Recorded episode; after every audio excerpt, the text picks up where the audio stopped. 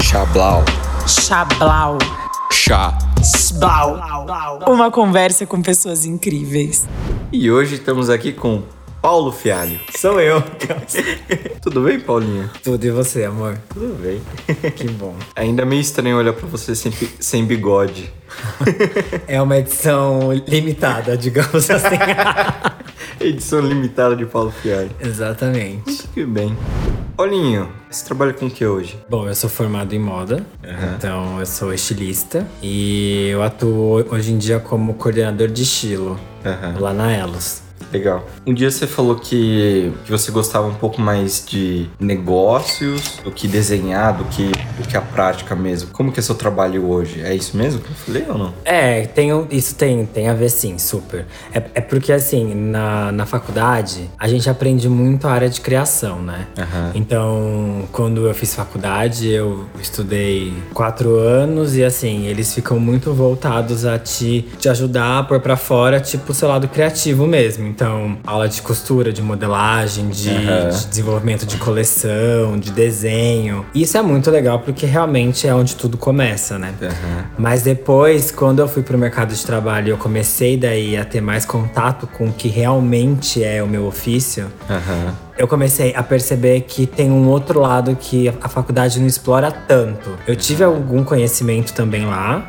tipo matérias que eram mais meio que voltado para esse momento, né, de, de, de negócios. Mas, puta, é trabalhando mesmo que a gente vê como o, o barco toca, sabe? E aí, no meu dia a dia, eu, eu comecei a perceber que eu gosto muito disso, assim. E aí eu comecei a olhar, assim, pelo que eu sempre fiz, assim, sabe?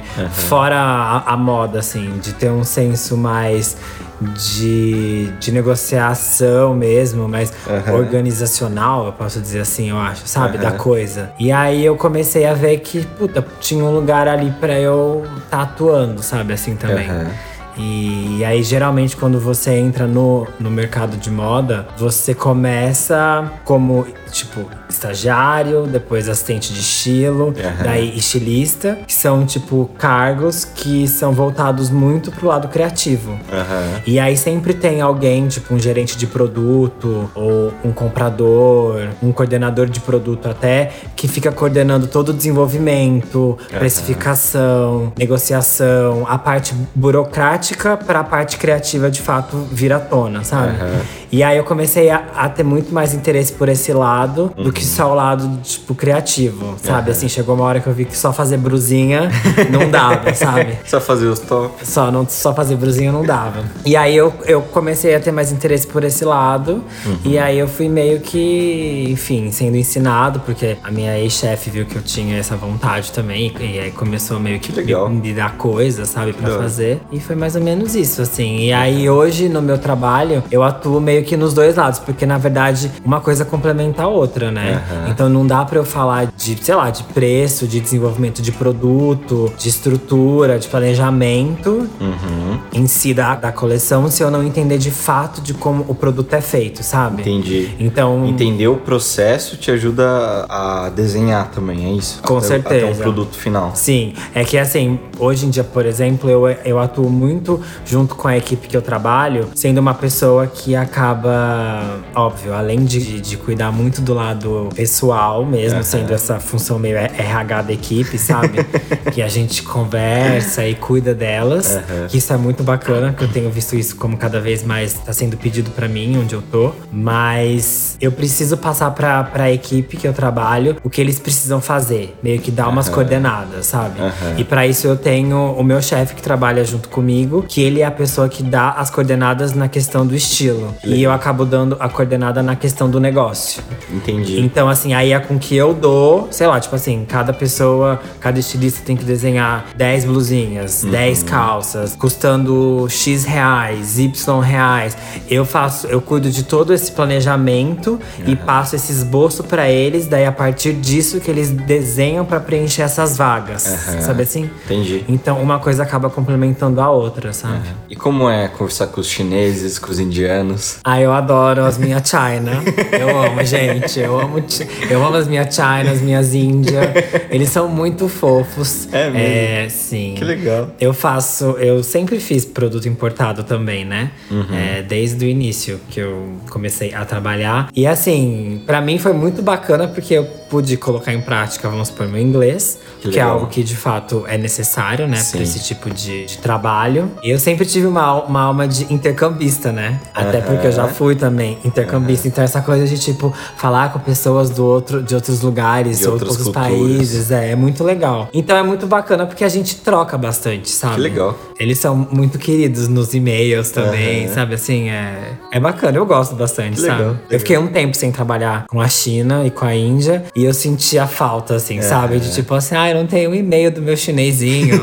é, e é, e é, é- é verdade mesmo, assim, sabe? Porque eles são, eles são pessoas muito frias, assim, sabe? No Aham. contato. Eu lembro que quando eu saí da Elos da, Da primeira da vez? primeira vez, é, eu fiquei anos, né, trabalhando com a China. E aí, no e-mail que o meu fornecedor me, me mandou, tipo, se despedindo de mim, ele me fez chorar, sabe assim? Caraca. E aí eu olhei e falei assim, caralho, tipo, eles têm uma coisa, sabe? Eles, eles têm muito sentimento, né? Muito. muitas vezes fica reprimido. né? Muito. Porque assim, teve um episódio que foi muito engraçado. Na época, teve as Olimpíadas aqui, né? Aham. No Brasil. E aí, tipo, eu e as minhas amigas que a gente trabalhava com a China, a gente torcia pra China.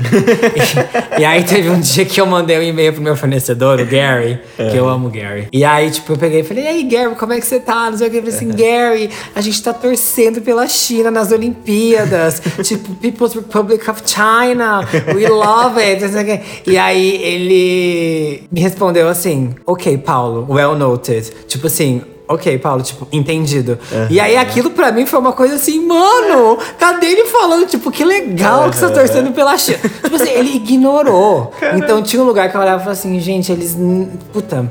Com eles é só negócio, sabe? Assim, é só trabalho, é só isso. Aham. E no dia que ele me mandou esse e-mail falando, tipo, de mim, assim, que ele gostava muito do meu trabalho, de como a gente trabalhava, tipo, Que doido, do né? cuidado que eu tinha com eles, assim, sabe? Porque eu sempre escrevi uma bíblia pra eles, pra explicar tudo. Tipo assim, a gente tinha muito contato. Todos os detalhes. Puta, sabe? Assim, eu chorei, assim, eu fiquei grato naquele dia. Eu, eu falei assim, cara, eu bati em alguém lá do outro lado do mundo, assim, Que sabe? foda, que foda. Foi muito legal. Que da hora, Paulinho. Ó, aviso já que esse podcast não vai ser dos mais curtos.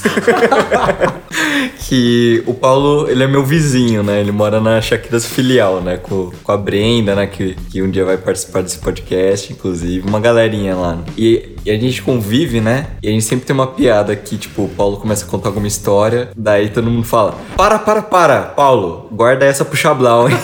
Guarda essa pro Chablau. Então tem muita história, né? É. Ah, com certeza você não vai contar todas hoje. Não, Não, não impossível. a gente vai ter uma parte 2, um dia a gente grava de novo. Quem sabe, né? Mas você cresceu onde, Paulo? eu cresci no interior de São Paulo. Qual cidade? É, rancharia. Rancharia. Isso. É, Beijo pra galera de Rancharia. Beijo pra rancharia. Beijo pro povo do rancho. É, eu nasci lá, na real, né? É, e aí depois, enfim, eu cresci, passei minha infância lá. E no final, tipo, do, do, do colegial, depois que eu me, me formei, a minha família, a gente foi pra Curitiba. Ainda lá em Rancharia, como era o ambiente? Você consegue descrever a cidade? Sim, bom. Rancharia é uma cidade pequena. Aham. Tem em torno de 30 mil, 32 mil hab- habitantes, assim. Como é- era pequena, todo mundo se conhecia, né? Aham. Tinha esse momento das pessoas saberem quem você é e tal, assim. E isso era uma coisa que, sei lá, era muito diferente de quando eu vinha pra cá, sabe? Aham. Eu tenho família aqui em São Paulo. E aí, sei lá, você vir pra cá e não conhecer ninguém, sabe? As pessoas meio que não tinham uma relação assim tão próximas, né? E lá as pessoas eram aquelas de tipo assim, ficar horas no, no portão da vizinha conversando, sabe? Aham. E por um lado isso era muito legal, assim, porque a gente tinha um contato muito próximo, né? Tipo, como eu passei minha infância lá, os meus amigos, tipo, a gente era muito unido, assim. Então, tinha muito aquilo de sair da minha casa e ir pra casa do outro, depois ir pra casa do outro. E aí a mãe depois ir buscar todo mundo. Sabe aquela coisa assim? Bem de criança do interior, assim? A gente era muito livre. Eu acho que quando eu penso nisso, eu penso em liberdade, assim, sabe? legal.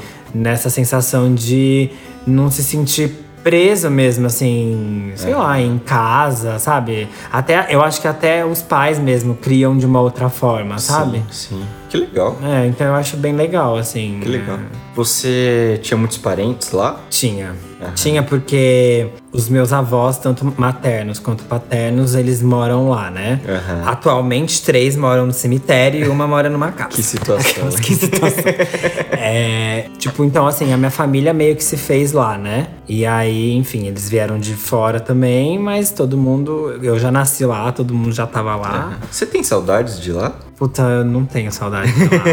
eu vou muito pouco hoje em dia pela minha avó, mas não é um lugar que. sei lá. É, quando eu digo saudades, não, não digo nem tipo, ah, você moraria lá agora. Não é nem sobre isso. Mas daquela época de criança, no interior. Você tem saudades ou não? Olha, nessa, dessa época em específica, assim, eu tenho. Aham. Eu tenho, eu tenho várias memórias, assim, sabe? Dessa fase, assim. Às vezes tem aquele ditado, né? Assim, que quando a gente é adulto, a gente depois quer voltar a ser criança, né? Aham. E aí quando eu penso nisso, é sempre nesse lugar que eu vou, assim. É que você falando, eu senti isso, que tem um, tem um carinho por essa história, assim. Me veio a imagem da cidade, assim, meio bem interior, né? E assim, meio sépia, e as crianças correndo na rua, assim, sabe? Aí tem uma coisa, então, pra colocar nessa tua história aí. É. Rancharia era a capital do algodão. Capital do algodão. Do algodão. Nossa, Presta agora- atenção. Olha, referências, Referência, hein? É um easter egg do que viria logo depois. É, exatamente, porque na época chama rancharia, porque segundo eles, tinha a estrada de ferro, né, Sorocabana, que é a que corta aqui o estado de São Paulo. Sim. Como lá era a cidade, a capital do algodão, tinha muita plantação de algodão. Aham. E aí eles começaram a criar ranchos por conta da- das plantações e as pessoas que Produção. iam pra lá trabalhar. E aí foi uma aglomeração de ranchos e virou rancharia. Entendi. Essa é a história rápida da minha cidade natal. E o que fez você, você e a sua família irem, irem pra Curitiba? Então, na verdade, a minha família ela acabou indo depois de mim. Eu fui primeiro. Aham. Porque assim, eu saí do, do colégio e eu ia pra faculdade. Quantos anos você tinha? Isso era. Eu tinha 18 anos. 18 anos. É. É que, nossa, até aí, várias histórias. Várias histórias. Mas, basicamente, eu tinha prestado moda em, em Florianópolis. Aham. E aí eu não passei. Eu quis muito sair de lá de rancharia. Eu sempre tive São Paulo muito na mente, porque eu vinha muito pra cá. Eu Aham. passava as férias de infância aqui, sabe? Eu sabia que em algum momento eu ia morar em São Paulo. Aham. Mas naquela hora, depois acho que pela experiência que eu tive de ir pro sul, enfim, Uhum. que eu também ia, a gente viajava bastante pra lá, mas assim, de puta ter esse contato, me imaginar morando lá, eu meio que comecei a cogitar ir pra Curitiba, Uhum. porque era uma cidade tipo grande, não tão grande quanto São Paulo. Uhum. Eu pensava um pouco daqui assim, me via um pouco de medo, Uhum. porque eu vinha pra cá e eu ficava naquele momento carro, casa, shopping, então assim, pegar ônibus, metrô, né? Sim. E aí eu pensei, puta, lá em Curitiba já é uma referência, assim, como cidade, então eu acho que pode ser legal. É o meio e aí, termo, né? É, é o meio termo. E aí é, é a, é a capital europeia, né? Do Brasil, eu falei, e lá é frio, então assim, eu sempre vivi no calor também, sempre teve esse negócio. Eu falei, puta, acho que eu vou pra lá. E aí na época eu fui e eu, eu morei num pensionato de, de estudantes. Aham. Tipo assim, eram 50 negros que, que estudavam pra, pra prestar medicina. Aham. E eu era um dos únicos que, tipo, tava lá pra fazer cursinho também, junto com eles. Mas eu queria prestar desenho industrial na época. Desenho industrial. É, porque eu fiquei, tipo, puta, falei, cara, moda, que é o que eu queria, né? Enfim, teve uma história pra chegar na moda também, mas chegou um momento que eu achei que, sei lá, eu achei que não ia dar em nada, sabe? Eu queria muito passar numa faculdade pública, e aí tinha lá na federal, e aí eu, eu já tava lá fazendo cursinho, daí eu falei, por que não?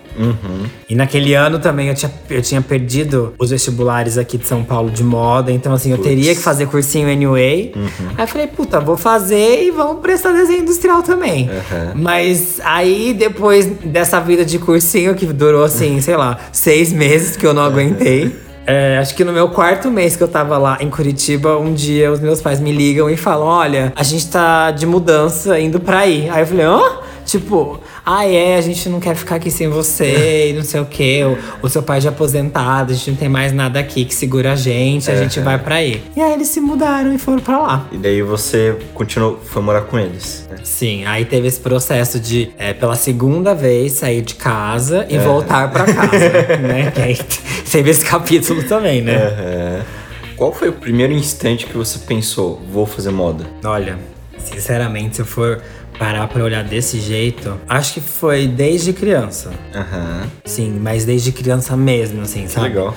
Porque eu sempre tive uma. Eu, eu, eu tive uma infância muito cultural, assim, sabe? Os meus pais, eles me, me proporcionaram muitas coisas, assim, sabe? E eu também era muito aplicado eu gostava, sabe? Eu era aquele filho que, tipo assim, fazia aula de piano, de flauta, fazia aula de desenho, pintura em tela, Judô? fazia ju- ju- judô, Judô, ginástica artística, sabe assim, natação. Eu lembro da minha mãe me acordando sete da manhã, num frio, num frio pra ir Nossa. nadar, sabe assim? Jesus, amor. E eu sempre tive muito contato com isso, assim. A minha mãe colocava música clássica pra eu dormir, sabe? Umas coisas assim. E eu desenhava muito. Aham. Só que desde de criança eu já brincava com as Barbies das minhas primas, né? Já tinha esse de fazer roupinha pra elas. E eu desenhava, né, também, assim, tipo, um croquisinho, uma Caraca. bonequinha e tal. Aham. Só que aí eu tinha uma gaveta lá no meu quarto, que era uma gaveta secreta, É. que eu desenhava, tipo, esses desenhos que era fora, tipo, dos desenhos do curso, sabe assim? Porque eu, eu pintava Curso de quadro. desenho, é. Aham. E aí, tipo, todo final de ano tinha exposição, sabe? Aham. Então tinha, tinha eu com os meus quadros, assim, legal. tinha exposição. Em casa tem alguns quadros Que meus. legal. E aí esses desenhos não eram da aula. então era uma coisa secreta minha. Eu desenhava e eu colocava ne- nessa na Gaveta. gaveta. E aí quando enchia a gaveta, eu ia lá e ra- rasgava tudo e jogava fora. Caraca. Porque eu tinha medo dos meus pais, tipo, descobrirem, sabe? Aham. Nessa época eu era muito criança, acho que eu devia ter, tipo, uns seis anos, assim. Caraca. Mas, sei lá, eu sentia que não era uma coisa que seria fácil, sabe? Tipo, deles meio que aceitarem. E eu nem sabia direito o que, que era moda, sabe? Mas eu gostava de roupa. Eu tinha esse interesse por roupa, sabe assim? É, então eu acho que desde criança tinha essa vontade, mas no meio de- desse tempo todo eu pensei em fazer relações internacionais, porque eu sempre gostei de línguas também, então eu sempre tive contato com inglês, desde criança, desde do, dos cinco anos eu fiz inglês, sabe? Assim, tem uma coisa que os meus pais meio que também montaram, assim, sabe? E eu também sempre curti, então eles davam força mesmo. Aham. E aí eu queria muito isso, mas aí quando eu descobri que, que em relações internacionais eu tinha que estudar, tipo, direito, aí eu brochei. Falei, ai, não, não dá. Eu, eu queria ser embaixador de um país, mas eu não queria ter que passar por isso, sabe assim? A burocracia. Na burocracia eu pulava. Uhum. E aí o meu pai queria que eu fosse promotor, né? Porque ele é advogado. E eu sempre fui muito respostinha. Então ele falava que, tipo, eu, da, eu ia dar um ótimo promotor, porque como eu era bocudo, eu ia, tipo, defender o meu cliente, não Ia sei o quê. falar. Ia falar. Mas, puta, sabe quando você tem uma dúvida e você não sabe aonde tá a resposta, assim? Então, nessa época que eu tinha que decidir o que, que eu ia fazer da minha vida, né? Sei lá, 15 anos, já entrando no, no colegial, pensando o que, que eu vou fazer, e aquela pressão de to todos os lados. Até a sua mesmo, né? Sim. De, puta, todo mundo tá se descobrindo o que, que eu vou fazer. Sim. Foi depois da época do meu intercâmbio que a ficha caiu e aí eu vi que a resposta tava na ponta do meu nariz, assim, sabe? Entendi. Que era isso mesmo, assim, que era pra mim. Mas o intercâmbio, como que, que rolou? Esse intercâmbio que eu fiz É, como que ele caiu, assim? Então, ele foi assim, é, com 15 anos, né? Tipo, eu já queria fazer intercâmbio, mas eu era do Interact quando eu era jovem. Sim. É um clube de jovens dentro do Rotary. Clube, né? Não sei se algum de vocês que estão ouvindo aí conhecem, né? É se as pessoas são do interior, elas vão saber o que é. Sim. É, então a gente fazia muito trabalho comunitário. Que legal. Tipo, na nossa cidade, né? A gente era muito engajado nisso. Tanto o Rotary pra adultos quanto o Interact pra jovens. Era a mesma coisa, né? Aham. E aí, ah, esse intercâmbio que eu fiz era de um um programa do Rotary. Uhum. Então, tipo, pessoas que eram do Rotary que poderiam fazer esse intercâmbio, que era, era por eles, né? Entendi. Pelo programa. E aí, com 15 anos eu quis fazer, só que na época eu não consegui fazer, porque já tinha passado a data de inscrição, enfim. Aham, perdeu. Você tem uma questão por perder datas, né? Perdi, perdeu a data Sim, dos vestibulares. Mas, mas é que tinha um lugar de muita ansiedade também, sabe Aham. assim? E aí depois, no final, eu ia lá e perdia.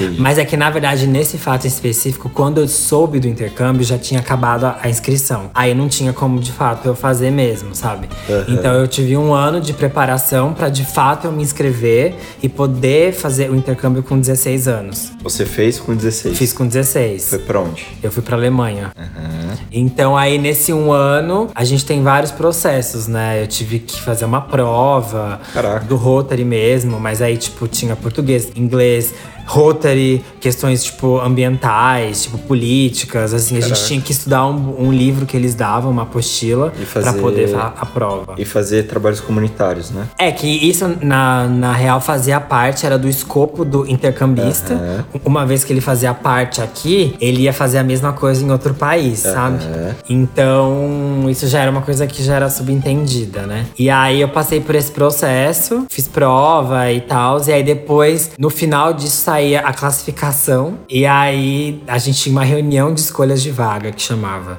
Então ia, tipo, todos os, os candidatos Aham. com as famílias, enfim. E aí a gente tinha um telão lá e a gente, tipo, eles mostravam meio que o mundo, quantos países que tinham disponíveis, quantas vagas. Ah. E aí, conforme a ordem de classificação, a gente levantava e falava, ah, eu quero ir pra esse país. Que legal, Pro outro, que legal. sabe? E aí, quando chegou na minha vez, é, só tinha a Alemanha. Aham. Foi o que sobrou. Foi o que sobrou. Não era o que de fato eu queria, assim, a, a princípio. Mas. Uhum. Você queria onde? Eu queria ir pra Turquia. Olha Era uma coisa que eu tinha na minha cabeça. Eu pus vários países. A Alemanha era a minha última opção, porque você podia pôr opções. Entendi. Aí eu coloquei a Turquia, a Lituânia, a Hungria, a Eslovênia e a Alemanha. Bacana. entendi. Bacana, né? Entendi, entendi. A Turquia E é é pelos balões, né? Era, eu queria ir, ir pra Capadócia. e aí, no final, acabou sobrando só a Alemanha. Só que aí lá eu pude escolher se eu queria ir pro norte ou pro sul. Aham. Porque cada, cada vaga era meio que direcionada, assim. Se a família de lá, ela queria menino ou menina. Ou se ela queria os Caraca. dois. Então as coisas ficavam muito filtradas, sabe assim? Sim. E aí chegou pra mim isso. E aí eu pude escolher entre o norte e o sul. E aí eu escolhi ir pro norte. Por quê? Primeiro porque tava, tipo, muita gente querendo ir pro sul. e eu não queria ir com aquele bando de brasileiro junto. Eu queria ter minha experiência internacional, me respeita. Aquelas. E segundo porque o, o sul lá da Alemanha é muito montanhoso, né? Aham. Tem a Floresta Negra, é ali já divisa com a França, com a Suíça. E o norte é plano. Então Aham. tem muita referência da Holanda. Então as- as pessoas andam de bike, igual lá na Holanda. É tipo, é uma legal. outra vida, sabe? Tem até uma rincha entre os alemães, que eles É falam mesmo? que o, o povo do sul não é alemão, sabe? Caraca. Porque eles não falam, tipo, o, o alemão culto, já é aquela mistura de francês. Aí o suíço, que já mistura também com francês, Sim. com alemão, é uma mistureba. E lá em cima, não. Lá em cima eles são assim, ó, da origem, Caraca. entendeu? Assim, é raiz. Alemãozão. É alemãozão. Então, puta, eu dei uma pequena pesquisada, né? E aí eu me interessei muito por lá. E aí eu acabei indo pra lá. Entendi. Porque era mais culto, né? É, não escuto, entendeu? Tinha montanha. É.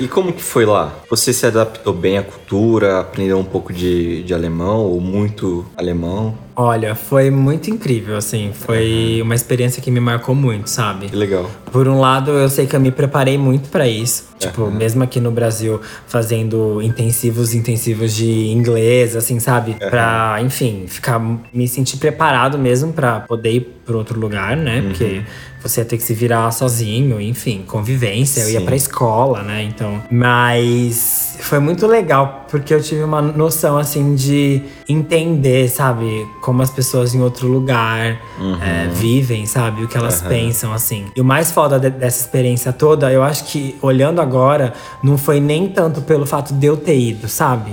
Porque, puta, depois disso eu acabei indo pra outros lugares, por outras circunstâncias, mas eu penso muito no que isso representou pra mim e pra minha família.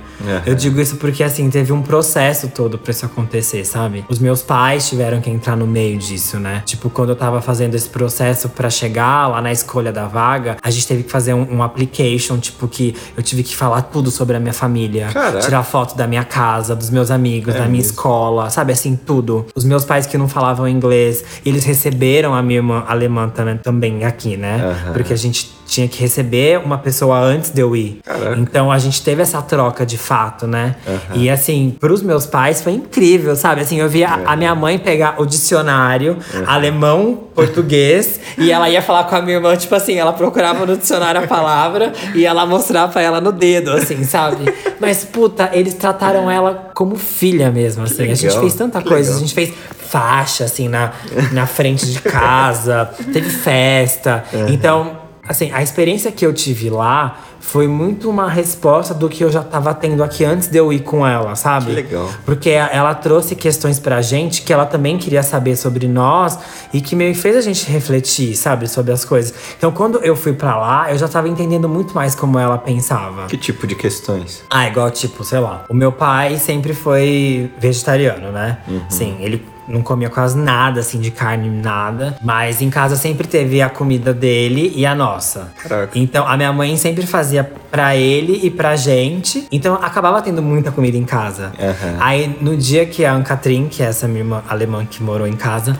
ela chegou em casa aí no, no primeiro almoço dela. A primeira pergunta que ela fez foi, tipo, por que, que tem tanta comida aqui? Aham. Sabe assim? E aí a gente não sabia o que responder. Tipo, eu falei, não, porque o meu pai é vegetariano e a gente não e tal. Mas tem um pouco dessa cultura do brasileiro, né? De tipo assim, fartura, comida, o arroz, o feijão, o macarrão, a farofa, o frango, que a gente gosta. Só que na hora que eu cheguei lá, eu entendi que era assim, puta, é lasanha no almoço. Lasanha. É, só a lasanha. Só lasanha, entendeu? Entendi. E muito de ver como ela se comportava mesmo, assim, né? Porque os alemães têm uma forma de olhar para as coisas muito diferente, né? Aham. Eles passaram por uma guerra que, assim, destruiu o país, eles se reconstruíram. É, não só E- uma, né? E aí isso acabou que, sabe, assim, se tornando parte deles, assim, num grau que eles refletem isso em tudo que eles fazem.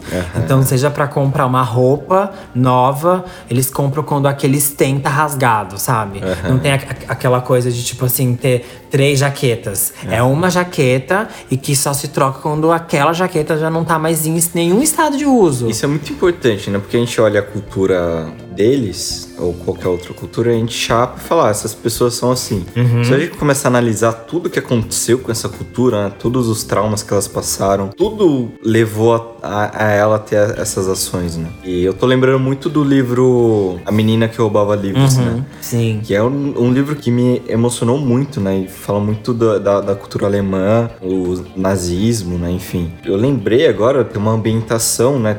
Tem, tem uma vibe, né? Sim. Tem uma vibe. E é muito legal você olhar pra essa pessoa e falar, ah, essa cultura passou por guerras, Sim. né? Você, você entende melhor o que tá acontecendo com a pessoa. Você não, você não chapa ela, né? Tipo, ah, essa pessoa é, é mão de vaca. Não, não é por isso. Exatamente. Entendi. Acho que o que eu aprendi, assim, como, sei lá, uma filosofia de vida, vamos colocar assim, né? Porque depois que você volta, sua cabeça volta, assim, Nossa senhora. de ponta cabeça. Foi, acho que ali que eu aprendi que o menos é mais. Que legal. Sabe assim? Que legal. Porque foi depois dali que eu comecei a aplicar de fato isso, assim, na minha vida. E aí isso acabou entrando na minha família também, sabe? e a gente acabou mudando a forma de comer, tá? acabou esse negócio do arroz, feijão, macarrão, a salada. É tipo, aham, porque eles também aprenderam muito. Então, eu acho que isso foi muito rico, sabe? Que legal. Não foi só pra mim, foi o intercâmbio da minha família inteira, assim, sabe? É, e apesar de você ser estilista, né? Você tem pouca roupa, né? Tenho pouca roupa. Vocês podem ir lá em casa conferir. Eu tenho pouca roupa. Ô, pega mais um bolinho aí pra mim. Pega. O Paulo, ele trouxe bolinho de arroz. Tá uma delícia que nem sei. Você voltou pro Brasil. Você ficou quanto tempo lá? Eu fiquei três meses lá. E quando você voltou, o que, que você foi fazer? Faculdade? Quando eu voltei, eu não queria voltar, né? Era pra começar. Não, quando eu voltei, eu voltei pra escola, aqui. Eu voltei no segundo colegial, né? Porque, tipo, na real, eu fui entre o primeiro e o segundo. Então, eu, eu, eu tive as minhas férias, tipo, de dezembro a fevereiro, né? Que a gente tem na escola. Foi o meu intercâmbio lá. Porque na época eu poderia ter escolhido entre fazer esse intercâmbio de curta, curta duração, que eles chamam, ou de longa, que aí seria um ano. Só que se eu fizesse o de um ano, eu ia repetir o ano na escola aqui. Ah. E eu não queria repetir meu ano, porque eu queria muito sair da escola logo. Um dia a hora. Eu queria muito fazer faculdade, entendeu? Do que na época eu ainda não sabia, mas eu sabia que já na escola não dava mais. Então eu pensei assim: não, eu não vou fazer isso porque eu quero sair da escola logo. Então quando eu voltei, eu voltei pro segundo colegial. E aí depois, enfim, continuei estudando, daí entrei no processo de vestibular, enfim, pra de fato acabar a escola e ir pra faculdade, né? Por que você considerou fazer desenho industrial? É que assim, puta, Léo, isso é- não é uma longa história, mas dá pra eu contar, vou dar uma resumida. É que tinha um lugar em mim que sentia que a moda, que era o que eu queria, não tinha muita importância, sabe? Aham. Até por mim mesma, assim. Quando eu, voltei do, do intercâmbio e eu voltei com muitos livros de moda, eu voltei com a minha cabeça muito aberta, tipo, eu tava muito decidida do que eu queria. E aí eu contei pros meus pais, aí foi a primeira barreira, Aham. foi essa. Porque os meus pais já ficaram meio assim assustados. Pra minha mãe foi assim um choque. Minha mãe chorou pra caramba. Meu pai, então, tipo, falava pros amigos que ia fazer arquitetura, sabe? Aham. Tipo, não tinha esse lugar, nossa, moda. Porque acho que tinha um lugar que associava moda com gay. E aí Ronaldo Esper e, e Clodovil, sabe Caraca. assim? É, tinha esse momento, né? Então. Até aí tava tudo bem, porque eu tava em um lugar que eu tava muito decidido. Mas aí depois tudo começou na época do colégio, no terceiro colegial, quando. Que isso foi tudo meio que próximo, assim, né? Aham. Contar pros meus pais e depois é esse episódio aí que eu vou falar. Que um dia a minha diretora chegou na minha classe querendo saber o que todo mundo ia fazer, né? Ia prestar. E a gente estudava em uma escola que, tipo assim, era muito boa. Eu estudei no ângulo. Puta, todo mundo, assim, queria passar em federal, na USP, medicina, engenharia e nananã. E aí me vira o Paulo e fala que quer fazer moda numa faculdade particular, porque não, não tinha faculdade boa na época pública. Essa que eu fui prestar era uma das que eram consideradas boas, mas assim. Por ser pública e pra moda, alguns cursos acabam tendo poucos recursos, assim, quando estão numa instituição pública, sabe? Não tem muito investimento e a gente sabe que precisa também, né? Sim. É por isso que no final as faculdades de moda particulares são as melhores, assim, né? Tem essa, esse investimento, assim, né? Sim. E, e aí quando eu contei, ela ficou muito assim, nossa, mas você vai fazer isso? E na hora eu me senti assim, muito tipo Diminuído. diminuída. Eu falei assim, cara, eu sempre fui um, um bom aluno, sabe? É como se eu tivesse pego tudo isso e jogado pra fora, sabe? Caraca. E aí, quando eu fui pro desenho industrial, eu já tinha essa vontade de, tipo, estudar numa pública e tal, mas tinha muito de um lugar que eu queria provar pras pessoas que eu ia passar numa faculdade pública. Aham. Era só um chupa, galera. Era um chupa galera, exatamente. Mas eu também descobri nesse meio tempo que eu não gostava só de moda, que eu gostava de produto. Então assim, eu gosto tipo de criar outras coisas a não ser roupa, sabe? E isso é uma coisa que eu aprendi muito também na minha experiência hoje em dia, assim. Eu não faço só roupa, mas eu tinha muita vontade tipo de trabalhar na Electrolux e fazer uma geladeira, sabe assim? Eu queria muito poder trabalhar numa Volkswagen e fazer um carro. Aham. Eu tinha vontade de Legal. fazer outras coisas. E aí, o desenho industrial ia me possibilitar fazer isso. Que legal. Aí depois eu poderia fazer uma pós em moda. E aí eu ia chegar onde eu queria, sabe assim? Sim. Só que eu ia ter que pegar um caminho mais longo. Sim. Só que aí, na época que eu tava fazendo cursinho e toda essa pressão, e puta, eu sempre fui muito artístico, assim, né? Assim, e eu me via naquilo, eu falei, Jesus, não tá dando certo. Aí eu, eu, eu lembro que teve um dia que eu liguei pro meu pai chorando. Daí eu falei assim, pai, eu não aguento mais, eu não quero desenho industrial, assim, eu não tenho jeito, eu lutei contra, mas é moda mesmo. Eu nasci pra fazer roupa, eu gosto de moda, porque eu gosto de Vogue, As eu gosto barbas. É, eu ele- tinha uma gaveta secreta. Vixe, isso daí ele já sabia. Mas assim, foi um lugar de um desabafo que eu falei assim, pai, não dá. Eu tô bancando uma, um- uma história aqui que eu não sei até onde vai. Então, assim, eu preciso voltar porque eu sei que é, sabe assim? Acho que quando meio que você se descobre o que você realmente quer, aí você reprime por um lado porque você pensa o que as pessoas vão achar. Aí você tenta mudar de ideia, mas aí no meio do caminho você vê que você não vai conseguir sustentar. Caraca. E aí eu acabei voltando por isso, mas eu fui fazer desenho industrial, né? Essa vontade surgiu, era muito mais pra provar pros outros que eu poderia fazer algo mais memorável, digamos assim, né? Do que de fato Entendi. essa vontade, sabe? Ok. Ai, que rolo, né? Que vai e volta. que né? vai e volta, gente. Beleza, daí você decidiu, vou fazer moda. Sim. Daí você passou em qual fa- faculdade? Então, Ou aí. não passou? Passei. Aí, quando eu, tipo, decidi voltar pra moda, eu parei o cursinho. Aham. E aí, a pessoa ansiosa que era não quis esperar o final do ano pra fazer a faculdade, né? Pra prestar uma faculdade, uma graduação. Aí, eu entrei no curso técnico de moda na PUC, lá no Paraná. Lá em, em Curitiba, né? Que eu já tava lá, lá na época. E aí eu fiz um ano lá, Aham. enquanto não saía o vestibular do, do final do ano, né? Aí quando saiu, eu prestei na Santa Marcelina aqui em São Paulo, que era uma faculdade na época que era uma das melhores. E prestei lá mesmo em Curitiba. E aí na época eu passei aqui em São Paulo, Aham. mas não dava pra eu vir pra cá, tipo, a faculdade era muito cara. Meu pai não ia conseguir me bancar aqui em São Paulo e bancar uma faculdade. E aí no final eu acabei fazendo lá mesmo em Curitiba. Então aí foi quando eu, Entendi. eu terminei o técnico e aí entrei na, na faculdade, sabe? Um pouquinho antes, é, quando você estudava, né, para as provas, o que, que você sentia quando você estava estudando? Você gostava No colégio, isso? pra estudar pra faculdade? Já, já depois. Como que era? Tipo, você tinha uma escrivaninha pra estudar? Você curtia ficar ali umas horinhas estudando? Nossa, essa pergunta é uma pergunta estranha, assim, né, da gente receber. O que, eu sentia enquanto eu estudava? É porque se eu for olhar pra isso enquanto criança, puta, estudar pra mim teve um momento que era diversão. Que legal. Aí teve um momento que era obrigação.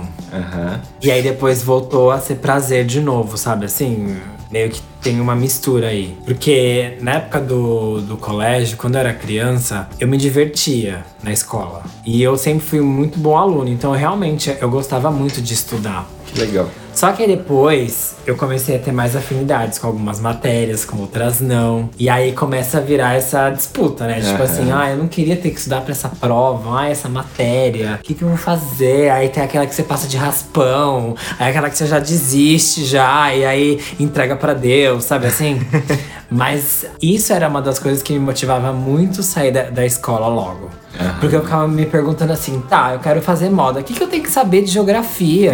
O que, que eu tenho que estudar de, sei lá, cerrado, caatinga, sabe, geologia? Eu não preciso disso, gente. Eu preciso saber de roupa, sabe assim? Aham. E aí, na hora que eu me vi ali nesse contexto, fazendo o que eu queria, puta, tudo vira um parque de, de diversão, sabe assim? Que legal. Então não tem como eu não olhar, tipo, eu acho que se eu falar pra você que tinha alguma matéria na faculdade que eu não gostava, eu ia estar mentindo. Que legal. Porque, tipo, até marketing, que era uma matéria que eu tinha um pouco de pé atrás, puta, eu aprendi a gostar muito e eu vi o quão era importante pra minha formação, sabe assim? legal. Então eu sempre fui muito dedicado, assim, de fato mesmo, assim. Então era.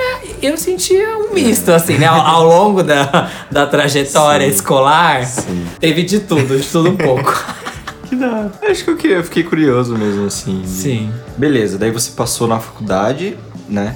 Como que foi a sua primeira semana? Nossa.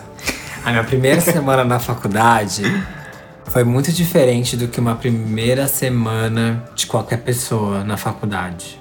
Porque eu tinha participado do reality show da, da, da revista Capricho. Ah, então vamos voltar à história.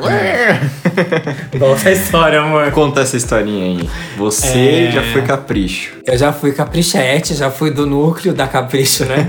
em 2011. D- Em, tipo, 2010, 2011, eu participei de vários concursos, né? Assim, no De mundo moda. da moda. é. Lá mesmo no estado do Paraná.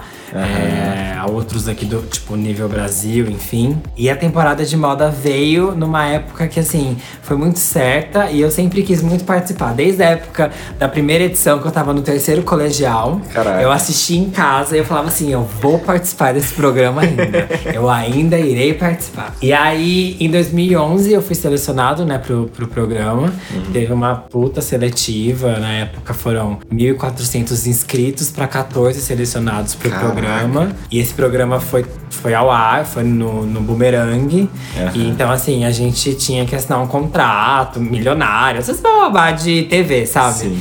Foi uma mini reviravolta na, na minha vida, sabe? Na época eu quis muito, porque assim, na moda a gente precisa muito se colocar, sabe? Assim, de as pessoas saberem quem você é, Sim. dar a cara a tapa, pôr a Sim. cara no sol, que nem as pessoas falam. Porque é daí que você vai ficar conhecido, as pessoas vão te chamar pra trabalhar. Pelo menos antigamente, na minha época, era muito assim que a gente via. Então, isso era uma oportunidade, sabe, pra mim. Aham. Independente de onde isso iria dar. E aí eu acabei entrando na temporada. Na época, a gente veio pra cá, pra São Paulo. Foram 14 estudantes de moda do Brasil inteiro disputando uma vaga de estágio na revista da Capricho. Aham. No estágio de moda. Aham. Então a gente basicamente faria editoriais pra revista. Que legal. Se alguém não sabe o que é isso, dá uma procurada sobre stylist, porque é uma ramificação no mundo da moda que a gente consegue trabalhar. Olha só. Nisso daí, enfim, a gente veio pra cá pra São Paulo, a gente ficou confinado num hotel, Uhum. a gente ficou um mês. Tipo, hotel, estúdio, estúdio, hotel. Caraca. Todo mundo gravando e voltando. Aí tinha as eliminatórias. Aí quem era eliminado já ia embora no outro dia. Sabe assim? Era tipo muito, intenso esse processo. Mas foi muito prazeroso. Aham. E pra mim foi um marco também na minha vida, porque foi daí que muitas portas depois se abriram, sabe? Sim, sim. Aqui em São Paulo. Sim. E... E durante foi de boa? Foi tenso? Não, foi divertido? tenso, amor. Quando eu fui eliminado, eu fiz um barraco no, no, no É backstage mesmo? com uma menina que também era candidata. Ai, foi assim, ó. Teve de um tudo. Porque na época o Paulo era muito fervido, entendeu? o Paulo era muito fervido, assim. O Paulo brigava pelas coisas que ele achava, pelo ideal dele, entendeu? Tipo, e a personalidade. E o escorpião, entendeu? Escorpiano, gente, ó. Tipo assim, ó. Personalidade muito forte, entendeu? E aquele orgulho no peito. Então, assim. escorpião. Ai, meu Deus do céu. Mas enfim, fez parte, amém. É. Cara, era tenso. Porque assim, a gente queria aquilo, entende? Sim. Tipo assim, tava nos olhos de todo mundo que tava lá, que as pessoas queriam essa chance. E a gente sabia que só uma, uma pessoa de fato teria. Sim. É, e poucas pessoas tiveram outras oportunidades fora aquilo e fora quem de fato ganhou, sabe? E a gente também não sabia o que, que viria, né? E se viria, enfim.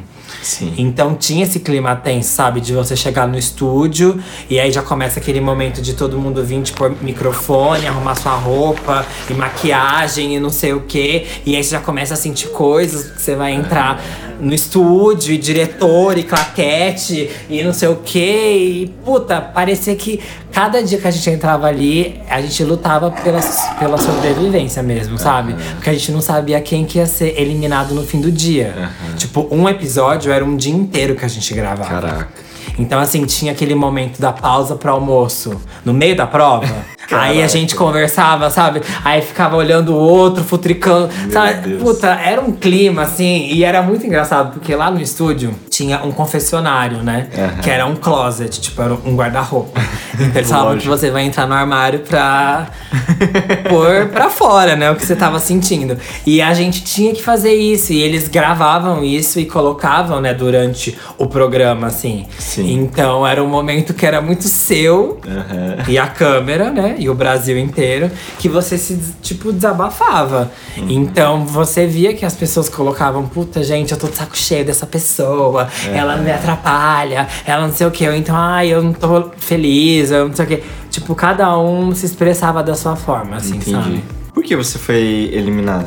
Eu fui eliminado porque é muito louco isso, né? Porque assim, cada prova era um tema. Aham. Então, assim, eu fui eliminado no tema que eu tinha menos afinidade, que era maquiagem. Ah. Tipo, eu nunca gostei muito de maquiagem, sabe? Aham. Às vezes as pessoas acham que por ser da moda, a gente tem um link, assim, um leque de Habilidades. habilidades e gostos, né? Afinidades. Afinidades. Vamos colocar assim. E maquiagem é uma coisa que pra mim, tipo, X, porque eu não uso maquiagem, né? E eu não entendo muito de maquiagem. E aí, tipo, lá tinha outros meninos que, tipo, super manjavam, porque até eles se maquiavam. Sim, e as meninas que também conhecem, né? Sim. E aí, nesse episódio, era a gente tinha que fazer uma, um editorial de moda de make. E Caraca. cabelo. Então a gente podia escolher um acessório pra pôr na modelo. Uhum. E a gente tinha que bolar toda a maquiagem e o cabelo. Então era só um close de rosto, né? Caraca. E aí eu escolhi um tema romântico que eu queria falar. E eu, escolhi, eu coloquei um, um batom amarelo na minha modelo.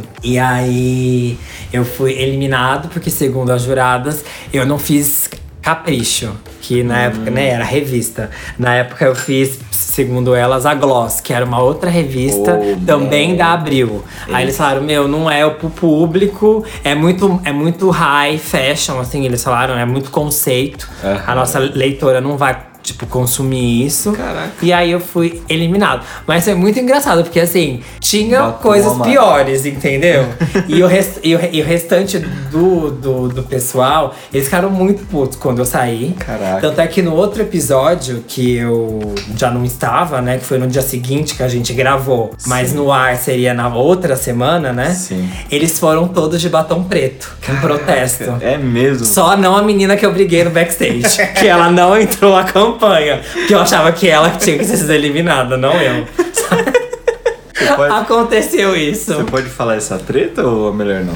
Não, é que tipo assim, puta, esse lugar que a gente tava era uma disputa de ego, entende? Sim. Pra caralho! Então, assim, como não falar quem é melhor e quem é pior? Era o que rondava todos os dias. É. Quando alguém ganhava uma, um, Prova. uma prova, aí o outro que perdia três vezes seguida e não saiu ainda, aí saía aquele que perdeu uma vez, igual no É. caso eu- comigo foi assim, entendeu? Sim. E essa pessoa, ela já tava vindo na Berlim há uns dois programas. E ela não saiu. E ela também não fez um bom trabalho. Aham. E eu que sempre, tipo, tava num lugar meio ok, pro, né? Melhor. Pro melhor, assim. Eu acabei, quando, tipo, dei escorregada, eles me tiraram, entende? Entendi. Mas aí tinha, teve uma injustiça ali, um negócio tipo, puta, eu não consegui mostrar, mas puta, eu mostrei muito, porque eu fui até quase o final, sabe, do, do programa. Mas era isso, assim, entendeu? Aí as pessoas tinham mais afinidade comigo, aí não tinham com ela, ela era um pouco mais fechada. Só que ela é super querida, entende? Hoje eu olho pra aquilo assim, era um bando de criança, sabe? Querendo ganhar tinha- um rolê. Você tinha quantos anos? 20 anos. 20 anos. 20 anos, sabe? Então acontecia meio isso, assim, sabe? Tinham as panelinhas, Sim. as intrigas. Era um reality show mesmo, assim. É pra pegar fogo. Era pra pegar fogo. E assim, cara, tem um vídeo meu no YouTube que eu acho que até alguns já de vocês já viram que eu mostro. Eu tenho uma vergonha, mas enfim, é legal. Eu, cara, eu fiz parte disso. Porque assim, você começa a entender a mentalidade de um reality show, assim, sabe? Que puta, a TV não é só, tipo. A gente acaba sendo peças num jogo, sabe assim? Sim. Então, assim, existe uma manipulação de tipo, de imagem, de fala, porque a edição De vem, edição. corta, faz o que quer, aí te transforma no vilão, a outra é a, é a menininha e na real não é, sabe assim? Sim. E aí você começa a ver isso. Eu mesmo fui isso. Tinha uma vontade minha de ser o vilão e de fato eu acabei sendo, sabe? Assim, por um lado. Mas você vê como tem um julgamento que de fato a gente não é isso, né? Aham. Isso começa a ficar muito exposto, assim. Então.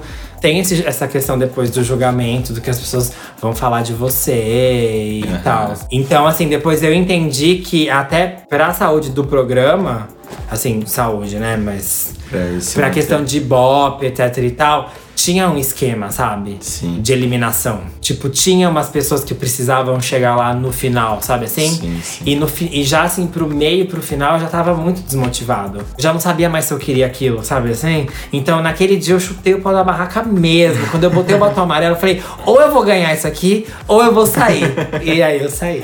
Entendi. Mas foi incrível, foi incrível. Quando você saiu, você ficou famosinha? Eu fiquei famosinho, celebridade por um tempo, porque nesse contexto todo a gente tinha algumas coisas a cumprir, né? Da nossa parte, assim, do contrato do programa, etc. Então a gente tinha que abrir o nosso Facebook pros seguidores, a gente tinha que abrir Twitter, a gente tinha várias coisas. Então, assim, cara, eu fiquei com muitos seguidores na época. Sabe assim, foram umas coisas assim que chegou a exacerbar, assim, sabe? E eu fiquei muito exposto. E aí, na época, eu lembro que quando veio o Instagram, eu pensei assim, puta, eu vou fazer esse perfil ser totalmente diferente. Eu quero que as pessoas que me, me tenham, porque elas me conheçam, sabe assim? legal. Porque no Face até hoje eu tenho pessoas da época do programa Aham. que às vezes me mandam mensagem e tipo assim, cara, eu nem sei quem você é, sabe? Assim, tipo, Sim. pessoalmente, eu me senti um pouco invadido, assim. Então eu falei, no, no Instagram eu quero ser, tipo, outra coisa. Não Sim. quero ser o Paulo da temporada de moda, sabe? Mas é engraçado, porque às vezes eu vou numa loja. Outro dia aconteceu isso, tava numa loja de roupa. E aí a caixa me olhou e falou assim: Você não era o Paulo da temporada? tipo, aí eu fico, ai meu Deus, assim, 2011, as pessoas ainda lembram, entendeu? Enfim. E estava de bigode, né? E eu tava de bigode, mas a pessoa me olha e fala, mas você não me é estranho. Aí você fica querendo se esconder, assim, sabe? E era muito legal, porque eu curti essa fase. E aí a Capricho tinha uns eventos. Então, na época tinha o No Capricho, que era uma festa que a Capricho fazia aqui em São Paulo, com várias bandinhas, né? Enfim, do mundo jovem. Eu acho que até o Restart participou. Olha. Kobo? Eu não sei, depois você me fala. e aí a gente ia pro camarote, sabe? Aí a gente dava autógrafo. A gente ficava, tipo, num outro lugar, assim. Aí os fãs ficavam pulando com o caderninho, sabe? Aí a gente tinha que sair pra tirar foto com os fãs. Tipo, Foi muito engraçado. Foi tipo ex-BBB, sabe? Assim.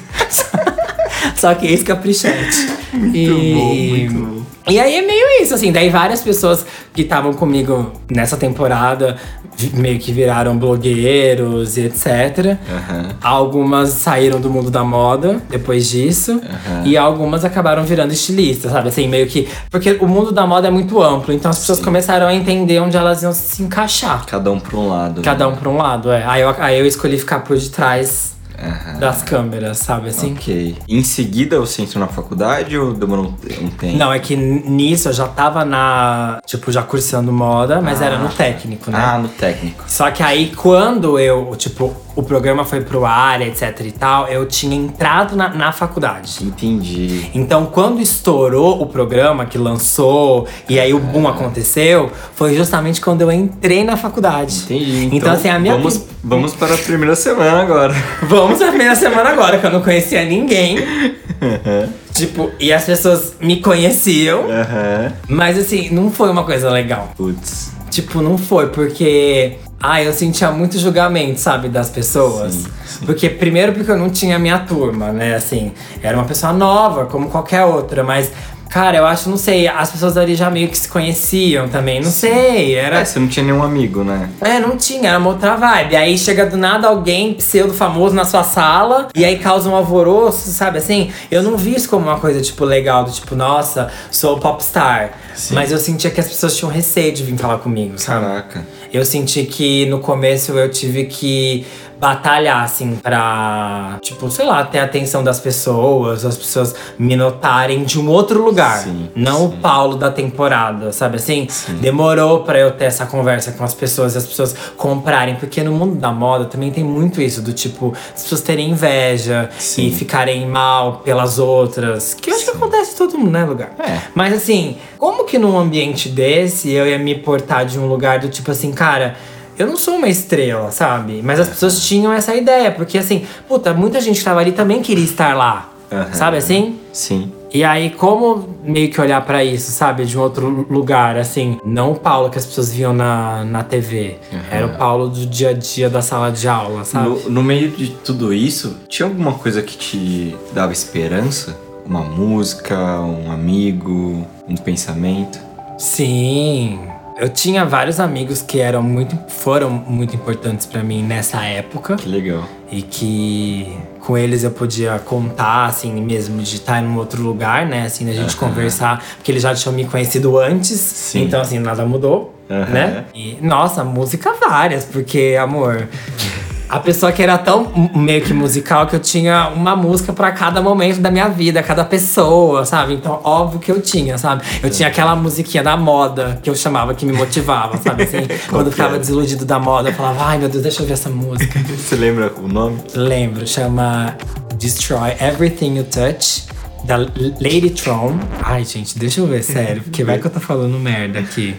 Pode procurar. Mas essa música, só pra contextualizar, ela é a música aqui do filme Diabo Veste Prada. Ah, não, não, não é Diabo Veste Prada, não. Ela é do September Issue, que é um filme, que é um doc da Vogue. Que eles contam sobre a edição de setembro. Que toda edição de setembro da Vogue, ela é tipo uma bíblia. Tipo assim, é, o, Gigante. é, é a mais importante do ano todo. Caraca. E aí conta a história da Anna Wintour, mas como as coisas meio que funcionam na Vogue lá dos Estados Unidos pra fazer essa edição.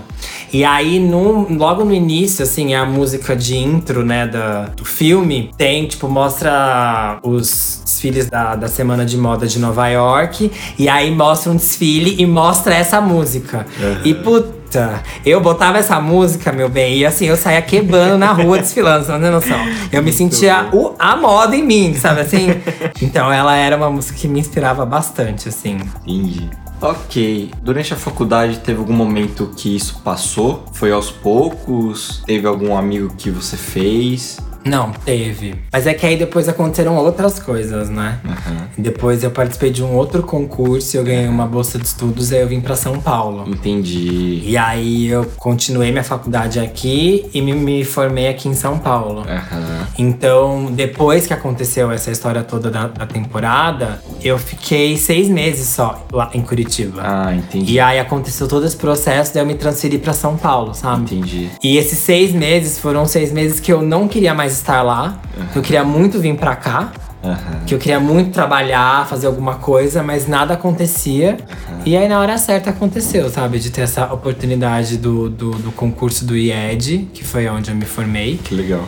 E aí eu ganhei a bolsa integral, aí eu tive 15 dias pra mudar minha vida e vim pra cá. aí aqui, de fato, as coisas começaram a andar, sabe? Que legal. Aí eu tive vários amigos, assim, porque as coisas ficaram muito mais duradouras, né? Assim. Lá mesmo acabou sendo uma coisa muito rápida, sabe? E foi de boa se adaptar a São Paulo? Teve muita diferença? Ai, tem, né? Porque Curitiba é uma cidade muito organizada, né? Aham. Tá falando que São Paulo é uma bagunça? São Paulo é uma baguncinha, mas agora a gente já entende, né? Como transitar nessa baguncinha. São Paulo é tipo um quarto, assim, com um monte de roupa jogada no chão, sapato. Você não sabe onde você pisa, por onde você anda, você tem que olhar todos os lados pra não pisar numa blusa e escorregar, sabe assim? Mas, puta, que eu quando eu cheguei aqui, eu lembro que a minha tia me ensinou o caminho da casa dela, que eu morava com ela, Aham. até a minha faculdade. Aham. E eu morava na Lapa e eu estudava no Higienópolis. Então era um ônibus pra ir pra faculdade e um ônibus pra voltar. Eu fiquei nesse caminho seis meses. Aham. Eu só sabia fazer isso. Então era casa, faculdade, casa, faculdade, casa, faculdade. Até um dia que eu percebi que o ônibus que eu ia pra faculdade ia pra Paulista. Olha Aí eu falei, putz, eu acho que eu posso andar um pouquinho a mais, uns dois pontos a mais, não vai mudar em nada, né? E aí eu fui fazendo isso gradativamente com tudo, e aí eu comecei a conhecer São Paulo, sabe assim? Muito bom. Mas eu te confesso que no início me deu um ciricutico quando eu peguei o ônibus a primeira vez e eu vi aquele tumulto pra entrar no ônibus e pra subir do ônibus, de, pra, pra descer do ônibus. Porque lá em Curitiba tem os tubos, né? Entendi. Então é tudo muito organizado, é tipo o metrô Fila, céu né? aberto, assim, sabe? E aqui é assim, meu bem, doa quem doer, passo por cima. E aí a pessoa estudando moda com pasta, com régua, Nossa. esquadro, e cai no meio. Isso era uma muvuca. Então na hora eu fiquei um pouco nervoso. Falei, gente, o que eu vim fazer aqui? Falei, senhor amado. Que louco. Mas depois a gente vence, né? Isso aí. É... Tem uma sensação de conquista. Tipo assim, eu dominei São Paulo. tipo, agora eu sei, sabe? Porque no É tipo início. adestrar um cavalo, né? Mas dá pra adestrar cavalo? Dá. Dá. É. É tipo isso. Muito bom. Ok, Paulinho. Beleza, daí você fez a faculdade aqui. Em paralelo a isso, teve coisas que aconteceram na sua vida, assim? Fatos, alguma lembrança importante? Durante a, a faculdade? Olha. Um trabalho, um estágio, um namorado? Nossa, uma das coisas que eu acho muito engraçado pra eu contar aqui, sim, aconteceu um namorado. que eu não vou falar o nome aqui porque vai que ele ouve o podcast, enfim. Mas é que tinha toda uma situação, né? De tipo, mentir pra minha tia pra daí poder namorar, né? Aham. E era boy do Grindr, então assim, foi boy de aplicativo. Aham. Enfim, mas foi muito engraçado isso. Foi a primeira experiência que eu tive namorar. Que eu não tenho essa experiência. Eu sou estagiário nesse requisito. isso era muito engraçado. E depois toda a história que teve, como a minha família descobriu isso, né? Pela que foi? cartomante, enfim. Pode falar, é engraçado esse Eu já contei essa história, né? É, essa história é que, tipo, a minha família, ela tirava a carta com uma cartomante há muitos anos. Desde quando a minha mãe era solteira. E aí, ela foi na época dela e a cartomante viu pra ela o meu pai. E ela disse que o meu pai ia casar com um cara que era divorciado, barrigudo e bigodudo. Jesus. E a minha mãe, assim, desconjurou a dona Vilma. Muito obrigado, dona Vilma, porque você viu muito futuro pra gente. Assim, foi incrível isso. E aí, enfim, meus pais conheceram no velório do meu avô. Aham. Que minha mãe, na época, ela morava aqui em São Paulo. E aí ela voltou pra rancharia, que o meu avô já tava nas últimas, já tava querendo sair daqui. E aí, no velório dele, que foi no dia do aniversário da minha mãe, dia 1 de outubro. caraca. Minha mãe estava lá linda, fazendo a cena e chorando em cima do caixão, de desesperada. E meu pai chegou meio high, assim, ele já tava meio bêbado. E o meu pai conhecia os meus tios, porque a minha mãe, eles são uma família de seis irmãos. E a minha mãe sempre morou fora, então o meu pai não conhecia ela, conhecia os meus tios, os irmãos dela. E ele também morava fora, né? Porque ele fazia faculdade na época, ele já era advogado, ele morava em Itu. E quando ele conheceu ela lá no velório, eles começaram a se paquerar. Caraca. E meu pai era o barrigudo, o divorciado, porque ele já tinha tido. Já tinha sido, Jesus amado, ele já, fu- já tinha sido casado. É. Tá certo. Já tinha sido casado. Ah, Às vezes eu me certo. perco no, no, no português, sabia? Depois do intercâmbio me estragou bastante, às vezes. Mas enfim. E aí ele já tinha sido casado, então ele era divorciado e ele era barrigudo. Bem padrão de advogado. E aí, enfim, agora voltando pra esse momento. Gente, lembrando que a gente tá contando a história de como a família do Paulo descobriu que ele era gay. Exato. Mas no caso, meu pai, tá? Porque a minha mãe já sabia já. E aí, já, já, ai, gente, tem tanta história legal pra contar. Puta que pariu. Então, daí, quando eu morava com a minha tia aqui na época da faculdade, a última vez que minha tia foi ah, pra dona Vilma pra fazer essa consulta, ela perguntou pra mim se eu queria saber alguma coisa. Porque a dona Vilma tirava a carta pra gente sem a gente estar lá, não precisava ser presencial. É mesmo. Ela mentalizava a gente, porque como eu também ia lá desde criança, ela sabia quem a gente era, né? Mas tanto ela quanto a minha tia tinha que me mentalizar e ela conseguia tirar as cartas. Então eu, meus primos, todo mundo, tipo, pediu pra tirar coisa pra gente. E a minha família era daquela que ligava pra ela pra assinar contrato, sabe assim? Nossa. De tanto certo que dava. E aí eu só perguntei pra minha tia, pra ela falar pra dona Vilma, pra, enfim, ela dar uma luz pra mim, porque eu tava me sentindo muito triste naquela época. E eu tava no momento que eu tava já pra me formar, eu não sabia o que ia acontecer da minha vida, se eu ia continuar morando com a minha tia, que era uma coisa que eu já não queria mais. Aham, Que a nossa relação sempre foi muito boa, mas também sempre foi muito complicada. aham. E eu não sabia se eu conseguia emprego, eu, enfim, namoro que já não tinha mais, N coisas. Aham. Eu queria saber por que, que eu tava triste. E era essa a pergunta que a minha tia tinha que fazer. E era essa a resposta que a dona Vilma tinha que dar. Mas quando minha tia fez essa pergunta pra dona Vilma, a dona Vilma contou tudo da minha vida pra minha tia. Falou que eu namorava, eu morava com ela. Falou que eu era gay. Tudo falou pelas que, cartas? Tudo pelas cartas, Léo. E ela disse que o homem da minha vida era um gringo loiro, de olho azul, azul, azul, magro e alto. Que quando eu olhasse pra ele, eu ia saber que era ele. E que aí eu ia embora do Brasil, nunca mais ia voltar. Eu ia ser convidado pra trabalhar numa marca fora. Que, enfim, que eu teria sucesso, piriroró, que não vem ao caso. Mas ela contou pra minha tia, entende? Caraca. E aí a minha tia acabou a- sessão, ela me liga Aham. e fala: então, a dona Vilma contou pra mim que o homem da sua vida, e eu fiquei assim, meu Deus, Eita. como assim? e eu ficava assim, aham. Aham, e ela me contando tudo, eu, aham, tipo, bem frio. Eu falei, puta que pariu, o que eu vou fazer agora? E aí eu comecei a rir, né? Eu falei, mano, já tá contado, não tem o que fazer, é isso. Aí eu liguei pra minha mãe, tipo, chorando de rir. Eu falei, mãe, a dona Vilma contou pra tia que eu sou gay e não sei o que, falou do boy da minha vida, não sei o que. E a minha mãe começou muito a rir. Aí ela falou assim: olha, não titubeia. Porque eu fiz isso e olha eu aqui, 32 anos casada com seu pai. Então, assim, vai dar certo, porque aconteceu comigo.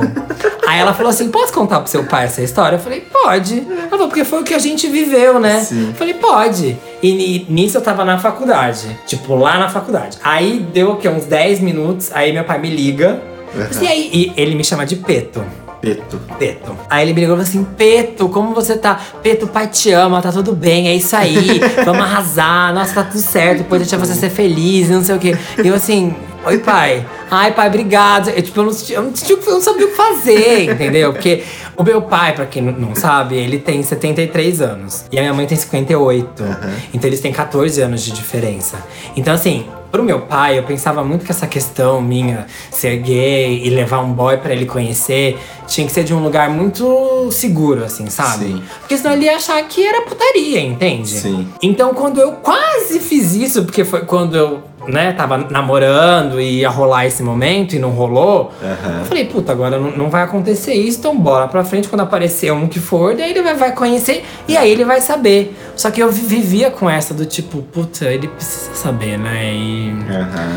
e aí as coisas aconteceram assim, na, na, na comédia, sabe? bom. E ele levou na esportivaça. e ele, assim, adora, entende? Assim, ele me liga no meu aniversário, ele e a, e a minha mãe, e me desejam tudo de bom, e que eu arrume um boy maravilhoso. sabe assim? Gente, vamos falar a verdade. Que pai e mãe que falaria isso pra alguém, Muito sabe bom, assim? muito bom. Como eu sou chama? muito grato. Minha mãe Dirce, Aham. e meu pai é Edson, Edson. mas o apelido dele é Edinho. Edinho. Um Edinho. abraço pra vocês. Ai, beijo, meus amores. Amo vocês. Muito legal, muito legal. Ok, Paulinho. e, o, e o boy loiro? Puta, esse boy loiro, eu não sei onde ele está, onde ele anda.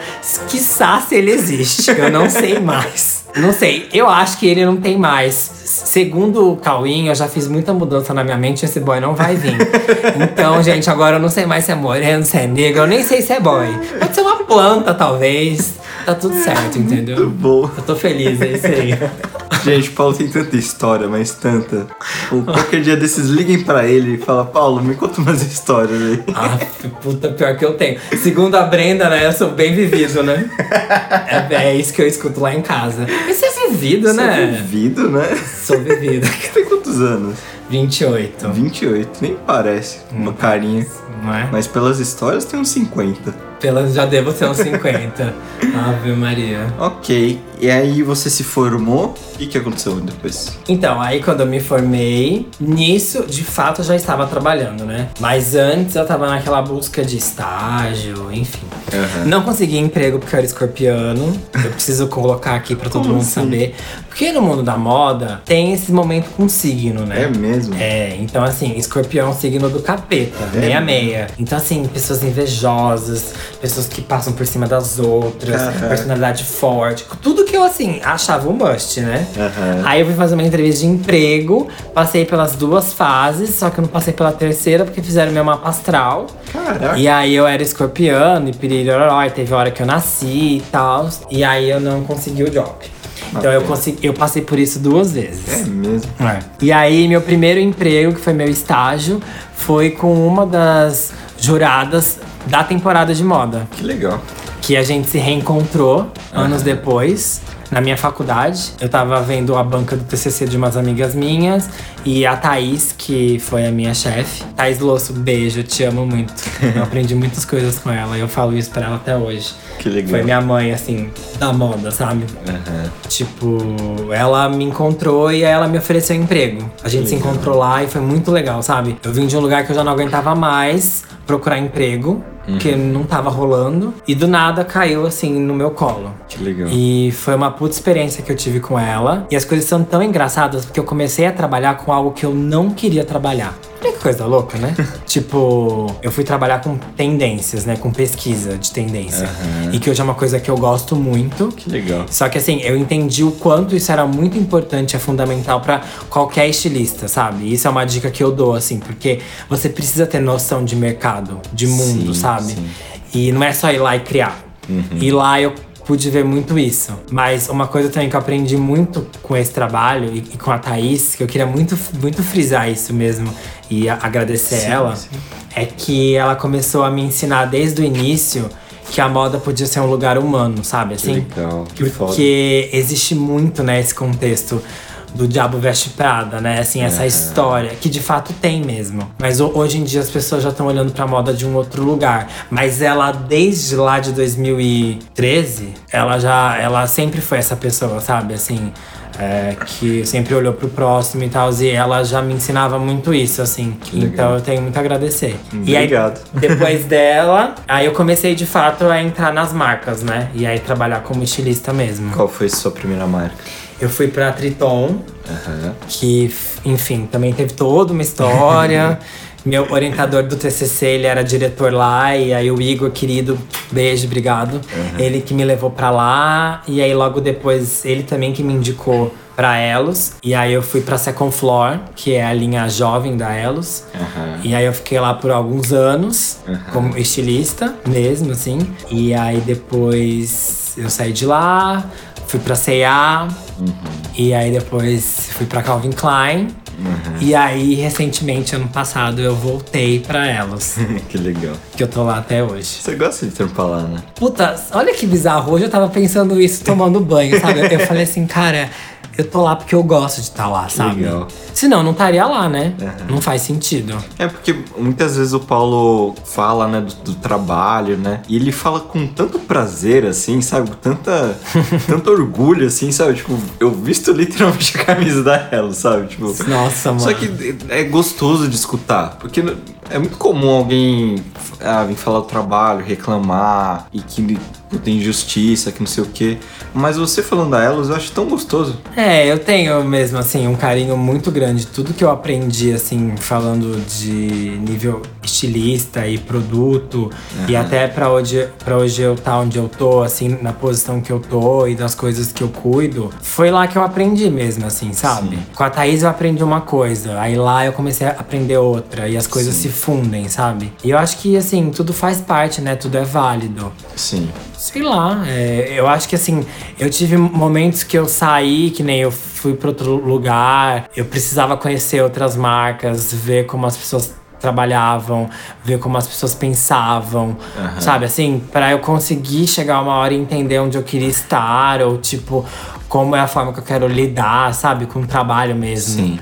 E não era nem tanto de, sei lá, da Elos em si. Era muito de como o Paulo quer se ver nesse contexto, sabe? Aham. Porque realmente, assim, a moda é um mundo de ego, assim, é um lugar muito forte pra isso, muito propício, né? E eu me envolvi muitos, muitas vezes com isso. Só que tinha um lugar pra mim que não se contentava com isso, sabe? Assim, eu sabia desde o início que eu não vim pra cá pro mundo pra fazer brusinha, só brusinha.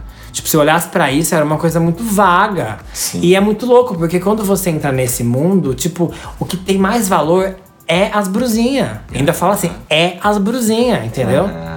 Então, tipo assim, as pessoas são colocadas de um outro lugar, entende? E eu não achava isso certo também. Então, acho que a injustiça que eu senti era muito desse lugar. Porque eu queria fazer o que eu tinha que fazer, mas eu achava que podia ser de um outro jeito. Aí rolava aquela insatisfação, aí eu precisei ir pra outro lugar pra conhecer. Aí eu vi que lá também se pensava assim, ou que se pensava assado. Aí, puta, precisei ir para outro lugar. Até entender realmente o sistema de como era, como as pessoas pensam. Falar, puta, então tá bom. Então, assim, eu que vou ter que mudar isso na minha cabeça. E a partir disso, ver o que, que eu vou fazer. E aí, coisas surgiram e caminhos foram traçados. Eu acabei voltando para elos. E eu sou muito grato por isso. Porque agora eu tô pondo em prática tudo isso que eu fui buscar lá fora, sabe? Sim, assim? sim. E o mundo também tá mudando. Então, assim, o mundo da moda também tá mudando. Que legal. Então eu acho que foi bem importante. Acho que é por isso que eu falo com tanto prazer, assim, porque foi meio que uma busca do Paulo pra ele se conhecer, acho que como Paulo mesmo, sabe? Sim. Atuante nesse mundo, tipo, como ele seria, sabe? Sim. Sei lá. É muito louco isso. que da hora. A gente se conheceu na Coexiste, né? Sim. Como que você conheceu? Como você se tornou aluno? Ah, eu fui pela Koi, pela Pri Nakamoto. Aham, fofinha. Fofinha, te amo, Pri. É minha irmã japa. É, e aí, ela que me levou pra Koi. Tava em um momento de vida que eu tava olhando muito pra isso também, que eu acabei de falar. De muitas questões e questionamentos. E tava num momento que isso já tava muito assim. Como que eu posso pôr assim? Muito latente em mim, mas numa forma que eu já tava assim, sofrendo muito com isso. De tipo, puta, tô tendo crise de ansiedade, sabe? Assim, tá meio que se externalizando, né? Assim. E eu comecei a olhar pra isso assim, pera. Tipo, uma coisa que era pra ser prazerosa ou é pra ser legal, tá se tornando um martírio.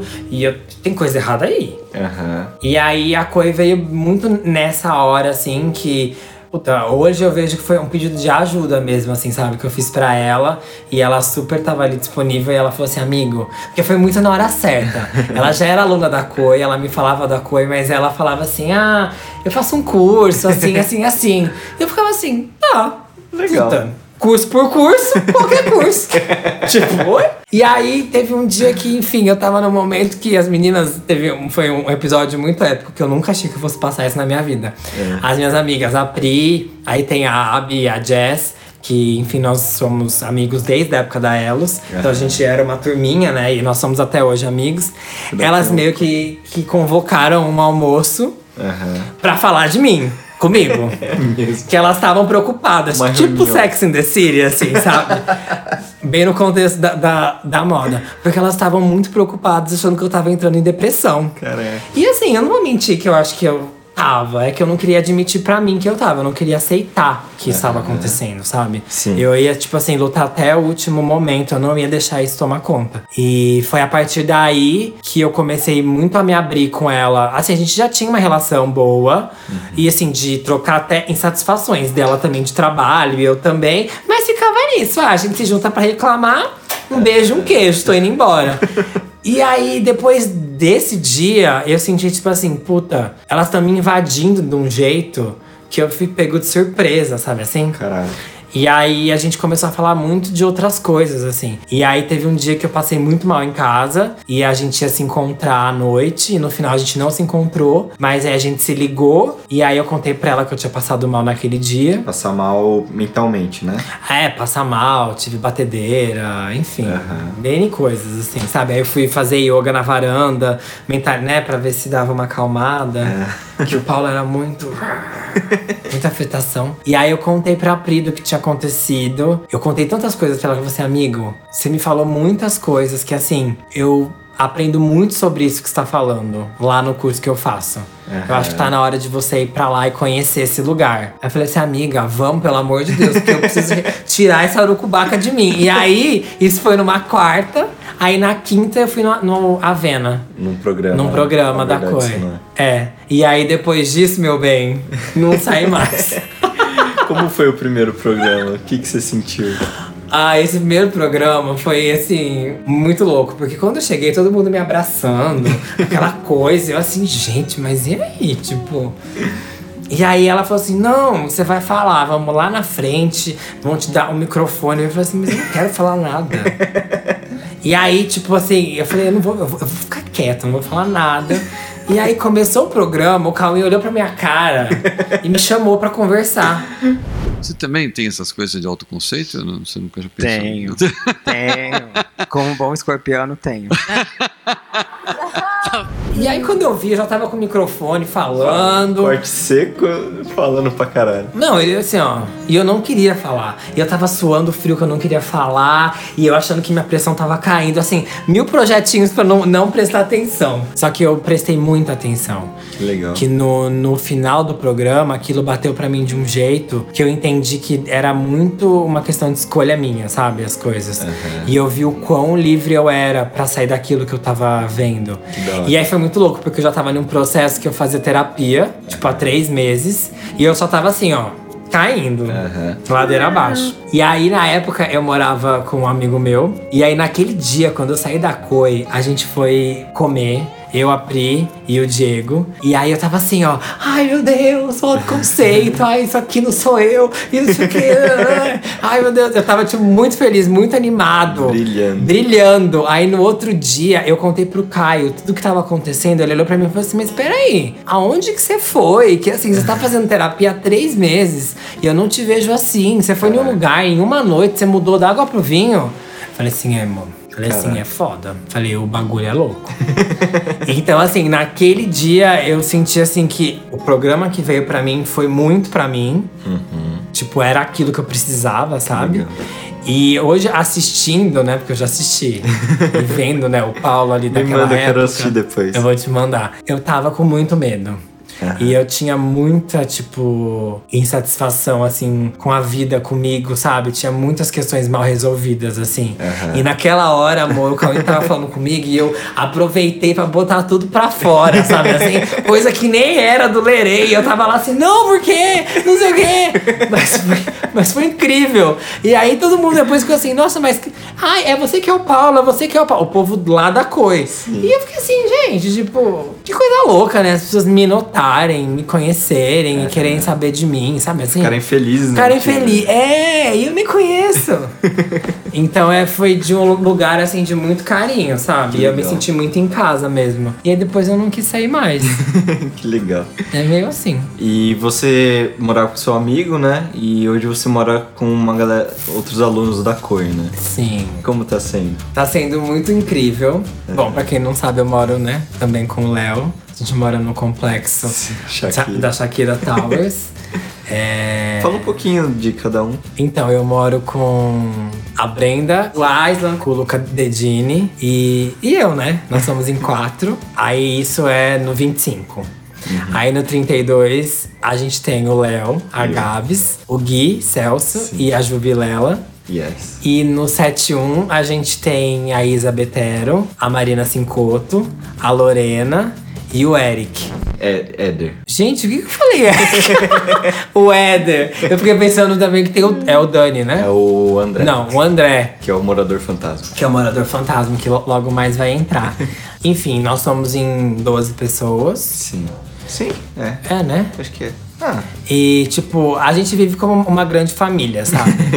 pra mim tá sendo muito incrível, eu gosto muito de todos, porque assim, eu já tinha uma relação é, não tão profunda, digamos assim, porque eu acho que agora a gente tá, tá conseguindo se aprofundar mais. Sim. Mas pelo que a gente se conhecia da COI, né, enfim. Mas tem um lugar que eu sempre busquei de morar com pessoas. Eu nunca quis morar sozinho, sabe mesmo? que legal.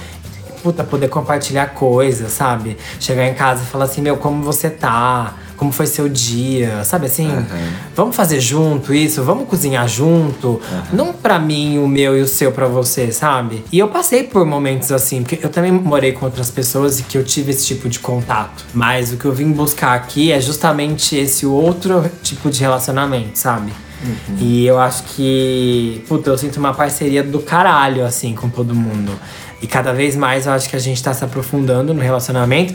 E quando eu vim morar pra cá, foi uma semana antes da quarentena começar. Então, assim, já foi um intensivão. Está sendo um intensivão. Mas tá sendo muito incrível, assim, porque cada vez mais eu me sinto pertencente de algo, assim, sabe? Legal. E todos vocês são muito acolhedores, assim. tanto lá em casa, no, no 25, como no 31, no 32, como no 71. Pra mim é tudo uma coisa só, sabe? Assim, a gente só dorme em quartos, tipo, separados, mas a gente tá junto o tempo inteiro. E tá lá em casa é uma palhaçada, né? A Brenda é uma palhaça, o Aiza é uma palhaça, o Luca Dedini também é outra palhaça. é só palhaça lá em casa. Todo mundo, assim, sabe? Então, pra mim tá sendo muito incrível. E eu acho que esse. Tudo tem a hora certa, né, pra acontecer, assim. Eu nunca pensei que isso fosse acontecer. E quando meio que veio, assim, puta, foi, nasceu, sabe assim? Sim, que legal. E tá sendo incrível. Que gostoso. Gente, tem tanta coisa pra perguntar, mas realmente. Depois você edita, Léo, tá tudo bem. Nossa senhora. Paulinho, eu bateu uma emo- emoção agora. Ai, que amor. Eu também tô muito feliz por estar aqui. Ah. O que, que você mudaria? O que, que você falaria para todos os estilistas, para todas as pessoas que trabalham com moda? puta, tem tanta coisa, assim, e tem tanto, tantos contextos, sabe, que eu poderia colocar. Mas eu acho que eu falaria pra eles pararem de falar mal deles, sabe? Pararem de se subestimar, assim. Eu já tive muito isso também, sabe? E às vezes eu me pego sentindo isso também. Mas eu acho que isso acaba fazendo a gente encontrar um, um lugar de competição que na realidade não é saudável, sabe? E eu acho que a gente tá ali pra se ajudar. E eu não tô falando que todos os estilistas, sei lá, são competitivos não, ou nem nada. Mas é que eu acho que o que eles sentem em relação a eles é o que eles reverberam na onde eles estão, sabe assim? Que legal.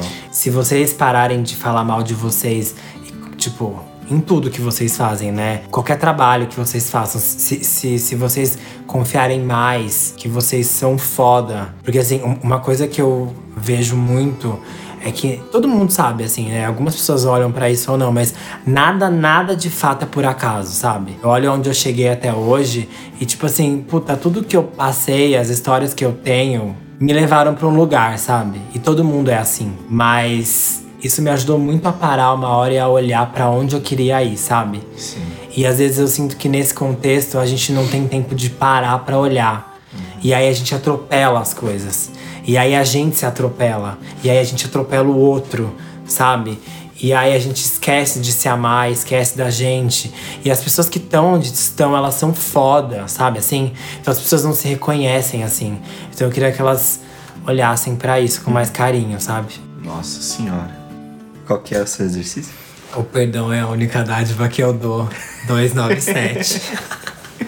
É, o, o Paulo tá fazendo os exercícios do livro Um Curso em Milagre, Milagres, né? Que a gente estuda na Coexiste. E esse foi o exercício que acabou de apitar aqui pra ele fazer. No momento certo. certo. É. Eu tô sentindo muita, muita emoção, assim, agora. E não é nem. Nossa, tô chorando pra caralho, mas eu tô muito feliz de ver que o seu trabalho é consistente. Você. Você tá numa função. Sabe assim? Tipo, parece que o processo de iluminação, o processo de ficar bem é muito pessoal.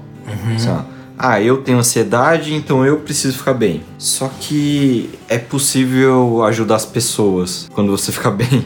Pra caralho. É possível pegar tudo que você aprendeu sobre a mente, sobre a cultura humana e aplicar no trabalho. Assim, como que eu vou colocar no currículo, né? Tipo, tudo isso que eu aprendi esses anos, né? Mas, cara, eu acho que essa mensagem que você levou pra essa galera agora, cara, isso tem um valor tão grande, sabe? Assim, de, de uma ajuda tão íntima, sabe?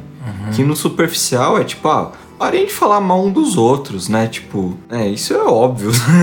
Mas quando você fala, para de falar mal de si mesmo, você toca num lugar na pessoa tão íntimo e você tem intimidade com as pessoas. Você tem interesse pelas pessoas. E sempre que eu vejo você nas cenas, né? Você traz uma leveza, você traz uma alegria, assim, sabe? Você tem interesse em falar, em escutar, em vamos animar, vamos mudar essa vibe, vamos cozinhar. Sim. Esse o E é Paulo. muito engraçado ouvir isso, sabia? Que você tava falando, porque eu sempre coloquei isso que você me falou agora. Tipo, eu queria muito te agradecer. porque isso que você me falou me fez olhar pra coisas agora, sabe? Assim. E até entender a minha importância, assim. Que é uma coisa que a gente se questiona muito, assim, né? Aham. E, puta, eu não vou mentir pra você que nos dias de hoje, no contexto que a gente tá vivendo, até mesmo, sei lá, do meu ofício que eu tenho hoje, que eu não paro às vezes pra me questionar o que eu tô fazendo, sabe? E eu sei que eu tenho uma coisa muito maior pra levar pras pessoas, sabe assim? Que não depende de mim de fato. Mas eu sempre coloquei isso que você falou de eu entrar na cena e colocar uma alegria, uma leveza, etc., como uma coisa negativa, sabia? É mesmo. Porque, na verdade, até pejorativa. Porque eu sempre fiz uma, um link muito grande com o fato de eu ser gay. Que, gente, vamos combinar, eu não sou gay, não. Mas assim, já passei. Não, pelo amor de Deus, essa crença, vamos tirar. Aquele arquétipo. Aquele arquétipo, mas é que assim, como no colégio eu passei por tantas coisas também, e eu também tive toda uma evolução, né, um desabrochar, digamos assim, como pessoa, nem digo, né, orientação sexual nem nada.